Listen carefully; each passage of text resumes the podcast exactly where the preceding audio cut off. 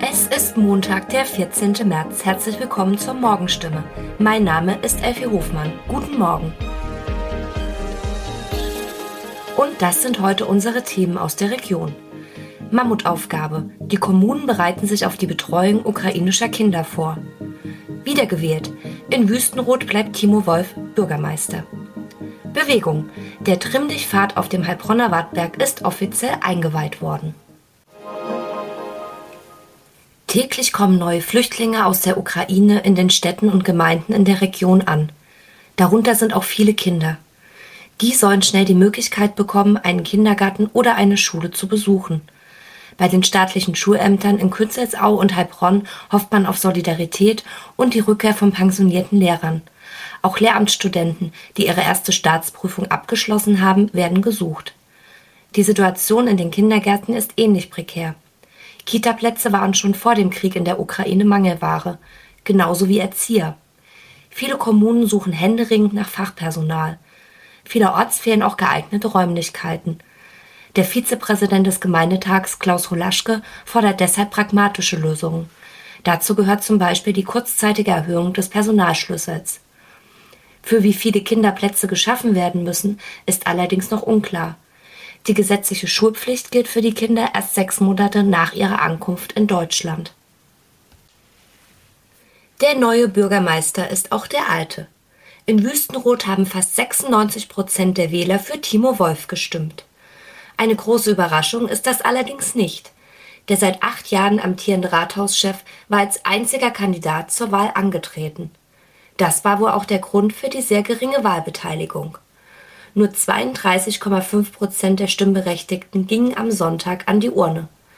1799 der 537 Wahlberechtigten gaben ihre Stimme ab. Mit der Quote ist Wolf durchaus zufrieden, genauso wie mit dem Ergebnis. Das sagte er im Anschluss an die Verkündung. Er wolle sich in den kommenden acht Jahren zum Wohle aller Bürger in Wüstenrot einsetzen. So Wolf. In den 70er und 80er Jahren schossen sie wie Pilze aus dem Boden. Trimm dich Pfade gab es alle Nase lang. Am Samstag wurde auf dem Wattberg ein solcher Pfad neu eröffnet. Die Firma Intersport hat in dem bereits bestehenden Weinpanoramaweg 13 Stationen integriert. Dort können die Sportler nicht nur ihre Ausdauer trainieren. Auch Kraft und Beweglichkeit sollen nicht zu kurz kommen. Geplant sind außerdem mehrere Kurse auf der Strecke. Auch Yoga ist im Angebot. Wer die gesamte Route bewältigen will, muss vier Kilometer laufen. Ein kürzerer Abschnitt ist 1,5 Kilometer lang. Die Idee zu einem solchen Pfad hat es laut dem Geschäftsführer der Heilbronn Marketing GmbH, Steffen Schoch, schon länger gegeben. Jetzt wurde sie endlich umgesetzt. Heilbronns Oberbürgermeister Harry Mergel hat den neuen Trimmdichtpfad am Samstag direkt selbst ausprobiert. Soweit die Nachrichten aus der Region. Mehr und ausführliche Informationen lesen Sie in unseren Zeitungen oder auf stimme.de. Weiter geht es mit Nachrichten aus Deutschland und der Welt mit unseren Kollegen und Kolleginnen aus Berlin. Ihnen einen schönen Tag. Vielen Dank und einen schönen guten Morgen. Ich bin Benjamin Kloß und das sind heute unsere Themen aus Deutschland und der Welt. Die USA schicken Hilfe in die Ukraine, in Norwegen beginnt eine große Militärübung und Frankreich ohne Masken. Die US-Regierung will den ukrainischen Streitkräften bei weiteren Waffenlieferungen vor allem Luftabwehrsysteme zukommen lassen. Das sei momentan der Fokus, sagte US-Präsident Joe Bidens nationaler Sicherheitsberater Jake Sullivan heute dem TV-Sender CNN. Sören Gies berichtet aus den USA. Die USA werden der Ukraine demnach keine Kampfflugzeuge zur Verfügung stellen, um eine direkte Konfrontation mit Russland zu vermeiden. Gleichzeitig setze man auf andere Methoden, um die Ukrainer zu befähigen, den russischen Vormarsch zu bremsen. Die USA und die NATO-Verbündeten hätten ein funktionierendes System der Ukraine weiter bedeutende Mengen Militärhilfen und Waffen für die Front zukommen zu lassen. In einem Vorort von Kiew ist inzwischen laut ukrainischen Angaben auch ein amerikanischer Journalist getötet worden. Und wir bleiben beim Thema Ukraine. Bundeskanzler Olaf Scholz reist heute zu seinem Antrittsbesuch in die Türkei. In der Hauptstadt Ankara wird er am Nachmittag Präsident Erdogan treffen. Die Gespräche dürften natürlich im Zeichen des Ukraine-Kriegs stehen. Anne Pollmann berichtet aus Istanbul. Es ist der erste Besuch von Scholz in der Türkei seit seinem Amtsantritt. Themen, die normalerweise auf dem Plan stünden, wie etwa Menschenrechte und der Flüchtlingsdeal, dürften dieses Mal in den Hintergrund rücken. Stattdessen dürfte der Ukraine-Krieg die Agenda bestimmen. Die Türkei sieht sich in dem Konflikt als Vermittler. Das Land ist NATO-Mitglied und pflegt enge Beziehungen zu Moskau sowie zu Kiew. Ein enger Draht zu Erdogan scheint dieser Tage von Vorteil, auch für die Bundesregierung. Im Schatten des Krieges in der Ukraine beginnt heute in Norwegen die große Militärübung Cold Response. 27 Nationen nehmen daran teil, zu Wasser, zu Land und in der Luft. Norwegen hat NATO-Verbündete und Partnerstaaten eingeladen. Die Übung dauert rund einen Monat. Sigrid Harms berichtet aus Oslo. Warum wird jetzt eine so große Übung gestartet? Wird Putin das nicht als Provokation empfinden? Also diese Übung hat überhaupt nichts mit dem russischen Angriff auf die Ukraine zu tun. Sie findet regelmäßig alle zwei Jahre statt und wird lange vorher angemeldet. Russland ist sogar jedes Mal als Beobachter eingeladen, aber in diesem Jahr wurde diese Einladung ausgeschlagen. Aber klar, in den Augen Putins ist es sicher eine Provokation, dass die NATO in einem Nachbarland für den Kriegsfall übt. Norwegen hat ja eine 200 Kilometer lange Grenze zu Russland und es ist davon auszugehen, dass es von russischer Seite Proteste geben wird. Welche Dimension hat diese Übung? Wie groß ist sie? Ziemlich groß, zumindest für norwegische Verhältnisse. Rund 30.000 Soldaten nehmen daran teil aus verschiedenen Bereichen, dem Heer, der Marine und der Luftwaffe.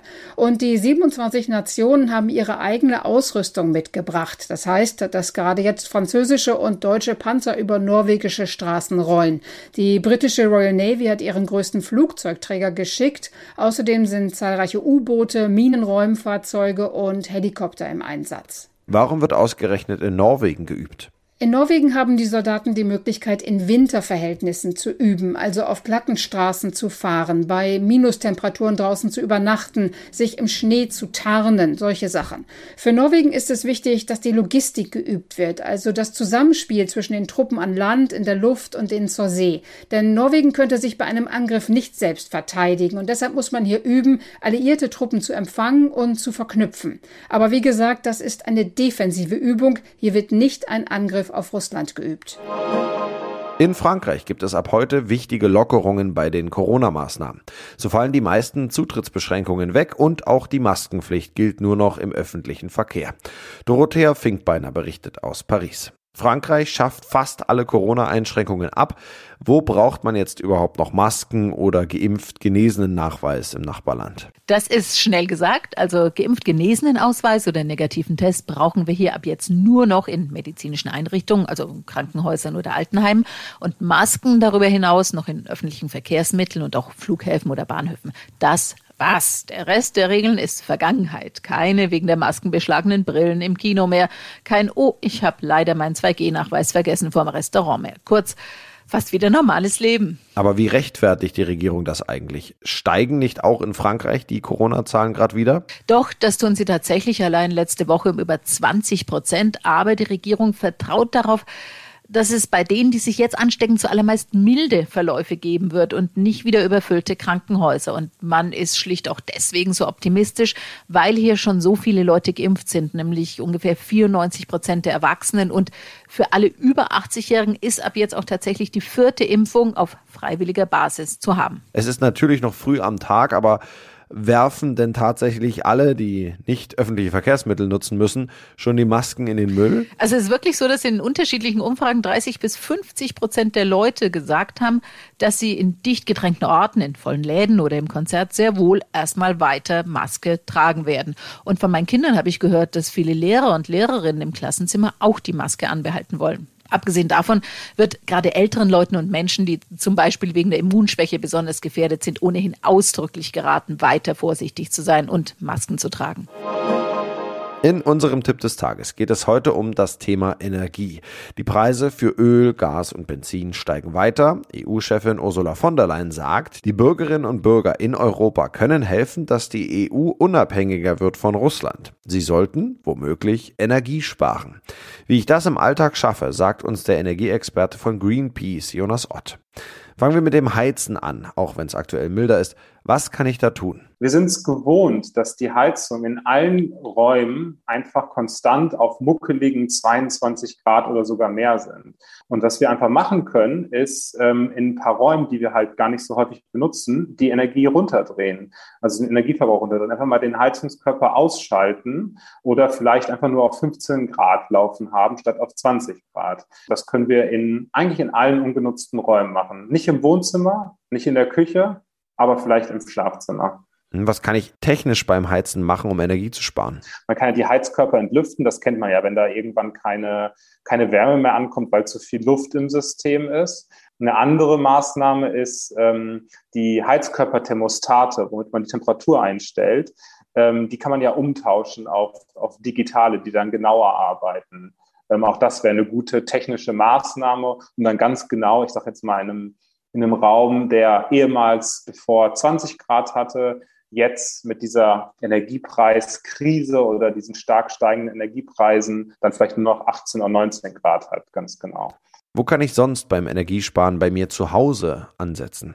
Ein großer Energiefresser zum Beispiel wäre eine, eine, Waschmaschine, die wir bei Kochwäsche, also irgendwie bei 60 oder, oder noch deutlich darüber 90 Grad laufen lassen. Also das müssen wir im Endeffekt gar nicht tun, denn diese Differenz zwischen 90 Grad Wäsche und 30 Grad Wäsche ist wirklich enorm im Energiebedarf. Also wenn wir da dann einfach mit 30 Grad waschen oder vielleicht auch ohne Vorwäsche, bedeutet das im Endeffekt, ähm, dass wir ziemlich viel Energie sparen. Ja, was kann ich in der Küche machen, zum Beispiel beim Kühlschrank? Ich kann einen kleinen Kühlschrank oder einen besser isolierten Kühlschrank verwenden, statt eines großen. Äh, ähm, der, der verbraucht dann einfach entsprechend weniger Strom, aber auch jetzt ein Geschirrspüler. Das ist ja meines Wissens bei den allermeisten ähm, Geräten genau das gleiche wie bei einer Waschmaschine. Da gibt es ja auch immer ein Ökoprogramm.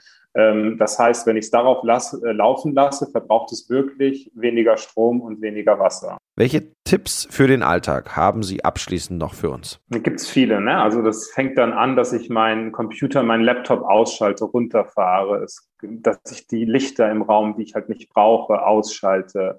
Es gibt so Wassersparbrausen, also dass ich einfach die Menge reguliere, die aus der Dusche rauskommt und dadurch eben ja nicht nur Wasser spare, sondern auch die Wärme, ne? die, die fossile Wärme, das fossile Erdgas, was ja quasi in der Wärme in dieser in der Dusche gespeichert ist. Ich könnte das WLAN auch im Büro, ne? das kann man ausschalten ähm, über Nacht, wenn ich es halt gerade nicht brauche. Und das noch, er gilt als einer der größten Klassiker der Filmgeschichte. Heute, vor 50 Jahren, feierte das Mafia-Epos Der Pate seine Premiere. Der Film wurde ein riesiger Kinoerfolg und feiert nun mit einer Neuveröffentlichung im Kino und auf DVD und Blu-ray sein Jubiläum. Philip Detlefs berichtet aus London. Der Spruch, ich mache ihm ein Angebot, das er nicht ablehnen kann, von Marlon Brando, ist heute Kult. Brando bekam einen Oscar als bester Hauptdarsteller. Aber beinahe hätte er gar nicht mitgespielt. Wieso nicht? Marlon Brando war ursprünglich tatsächlich nur zweite Wahl als Pate Don Vito Corleone. Eigentlich sollte Lawrence Olivia die Hauptrolle spielen. Als der abgesagt hatte, musste Regisseur Francis Ford Coppola um Brando kämpfen, denn die Studiobosse von Paramount, die wollten ihn auf keinen Fall engagieren. Brandos letzter Film davor war nämlich gefloppt und er galt im Umgang Umgang als eher schwierig. Aber Coppola ist beharrlich geblieben und nach den ersten Probeaufnahmen waren dann auch die Studiobosse überzeugt. Und war Marlon Brando eigentlich so schwierig, wie es immer heißt? Also zumindest am Set von der Pate war das wohl nicht. Ich habe vor kurzem mit Talia Shire gesprochen, die im Film seine Tochter Connie Corleone spielt. Die kennt man auch als Adrian aus den Rocky-Filmen. Und die ist außerdem im echten Leben die Schwester von Regisseur Coppola. Und die hat sich nur positiv über Marlon Brando geäußert. He was the most professional, prepared Brando sei der professionellste, der am besten vorbereitete und am meisten fokussierte Schauspieler am Set gewesen, sagt sie, und damit sei er eine Inspiration für alle anderen gewesen. Ein Riesenerfolg, dabei gab es einige Streitereien am Set. Regisseur Francis Ford Coppola spricht heute noch von einem Albtraum. Was war da genau los? Also man muss dazu wissen, dass Coppola damals ja noch ein junger, nicht etablierter Regisseur war und darum dachten sich die Studios wohl, man könnte den schön rumkommandieren und dabei auch noch Kosten sparen, aber das hat nicht geklappt. Die Bosse wollten zum Beispiel, dass der Film in der Gegenwart spielt und nicht wie der Roman in den 40er Jahren und sie wollten auch nicht, dass er in New York gedreht wird, aber Coppola hat da gar nicht mit sich reden lassen und das, obwohl er kurz vor dem Rauswurf stand. Er hat sich durchgesetzt und das mit Erfolg, wie wir heute wissen. Ja, das war's von mir. Ich bin Benjamin Kloß und wünsche Ihnen noch einen schönen Start in die Woche. Bis morgen.